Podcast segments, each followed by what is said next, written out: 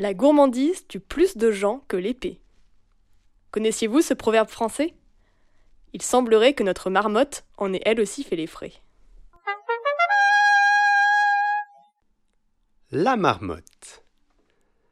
Fatigué de lui-même, l'été partait au sud pour délivrer les antipodes de l'étreinte d'un hiver rude. Les amours reprendraient au prochain épisode.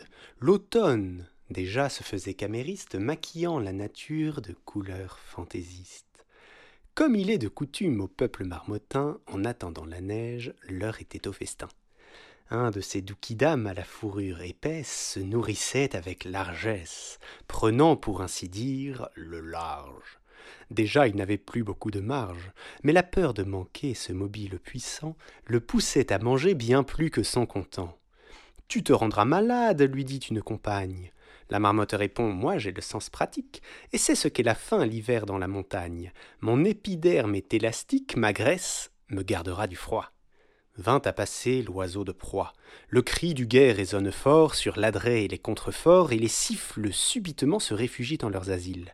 Notre marmotte, hélas, plombée d'empattement, peine à gagner le gîte. L'oiseau la jauge et vile, la frappe comme foudre et l'emporte en son nid.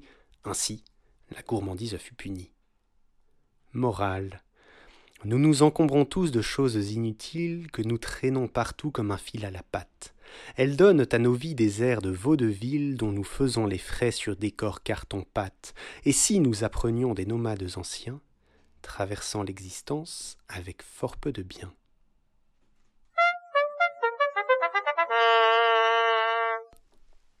Ce podcast vous a plu?